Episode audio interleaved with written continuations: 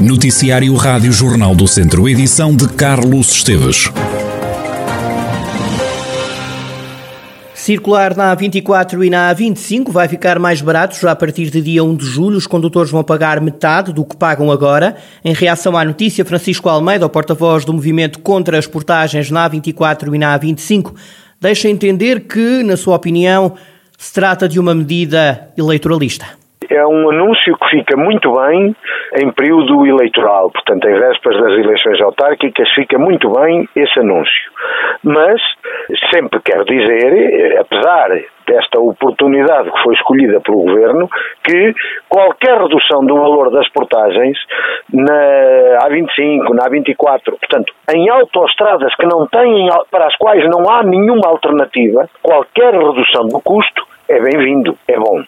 Agora, isso não resolve o problema. É que, apesar da redução, Francisco Almeida defende que a luta tem que continuar até serem abolidas as portagens. A solução definitiva para isto é acabar com as portagens na 25 e na 24, em que não há alternativa. Não há nenhuma alternativa para as ligações. E qual é a alternativa entre Viseu e Aveiro? É a Nacional 16, que em alguns sítios, para algumas viaturas, já nem sequer é transitável. Qual é a alternativa entre Lamego e Viseu? É a Nacional 2, que quase dia sim dia não cai um barranco aí da beira da estrada porque aquilo está praticamente intransitável.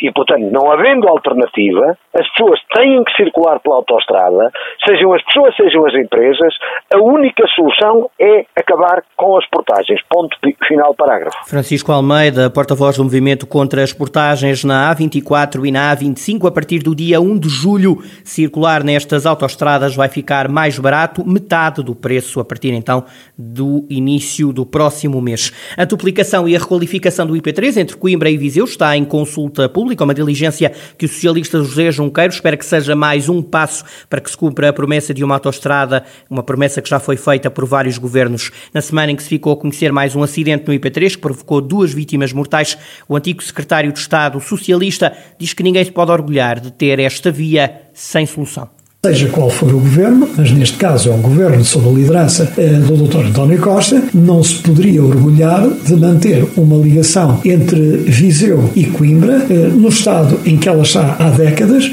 eh, que tem ocasionado inúmeras vítimas e que cria um constrangimento até também para o fluxo económico de toda a região. José Junqueiro, na conversa central desta semana, esta nova variante do IP3 vai ligar o nó de Souzelas ao nó de Viseu. A ideia é duplicar e requalificar a via.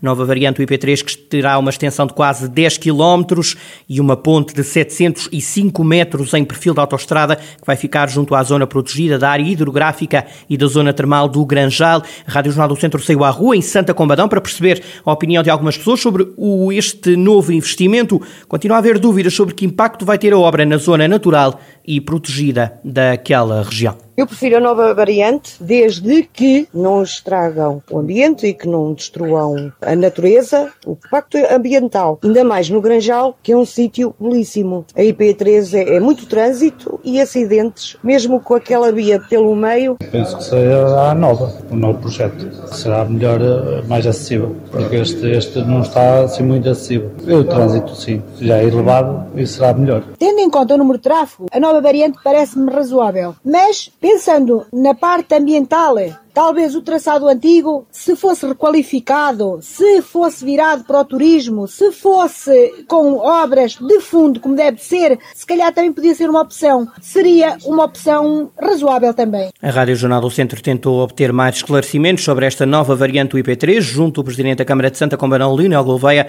que até ao momento esteve sempre indisponível para falar do assunto.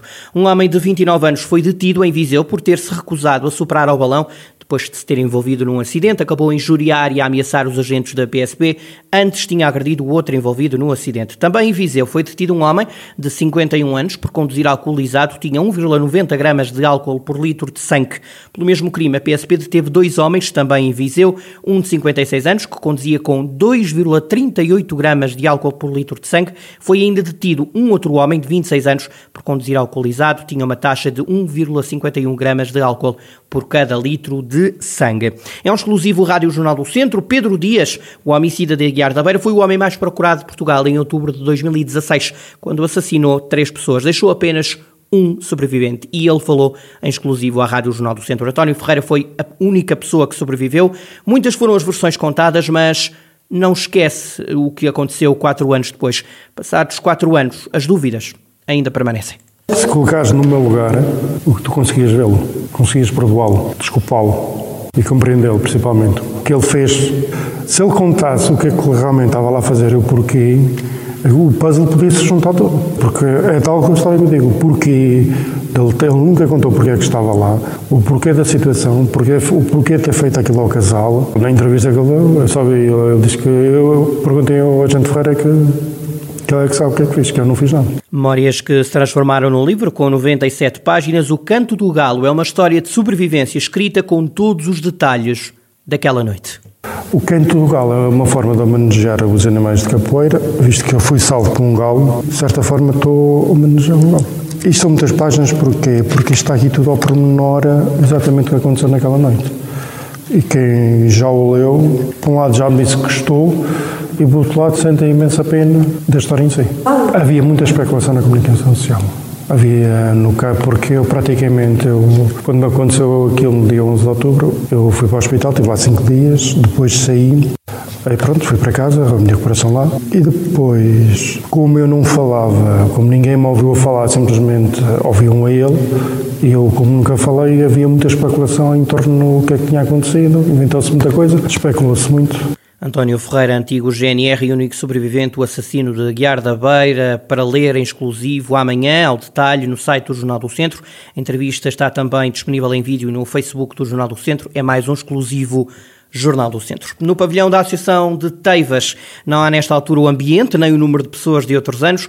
Não haverá novamente cortejo com a dimensão habitual das cavalhadas de Teivas. Há este ano uma novidade.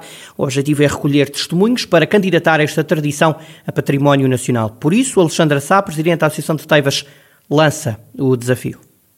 Este ano cometemos realmente este projeto da candidatura da Dança da Margadinha das Cavalhadas de Teivas a Património Nacional da Cultura. Espaço este que vai ser o nosso gabinete técnico, o gabinete de recolha de toda a informação que nos for eh, chegando para criarmos o portfólio necessário para esta candidatura.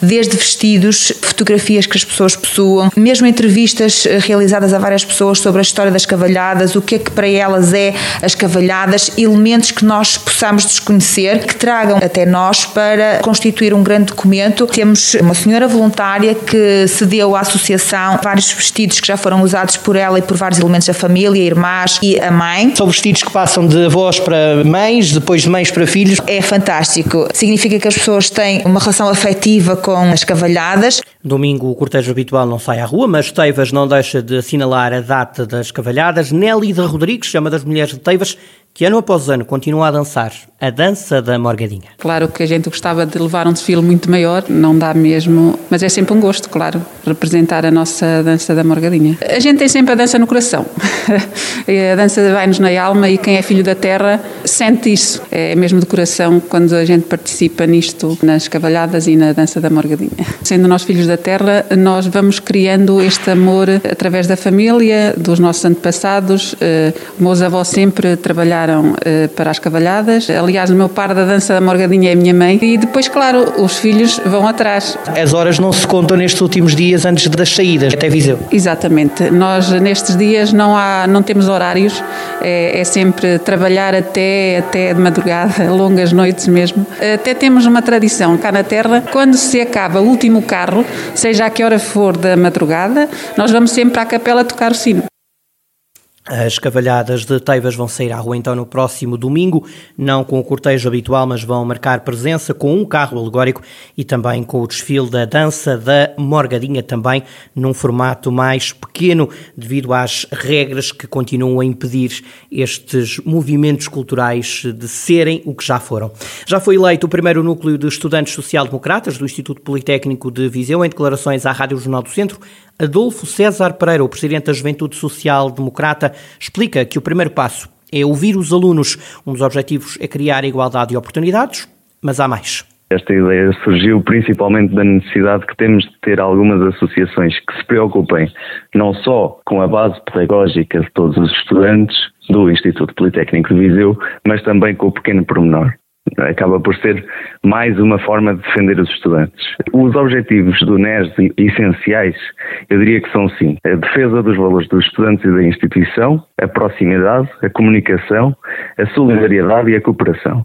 E o objetivo é mesmo fazer este, esta ponte para que os estudantes tenham mais uma, uma forma de, de se defenderem e o objetivo é sempre fazer com que, independentemente da escola onde estejam a frequentar, porque o Instituto Politécnico tem cinco escolas, consigam ter igualdade de oportunidades e homogeneização dos, dos processos. Adolfo César Pereira, o presidente da JSD de Viseu e a criação deste núcleo de estudantes social-democratas do Instituto Politécnico de Viseu é o primeiro núcleo de estudantes JSD.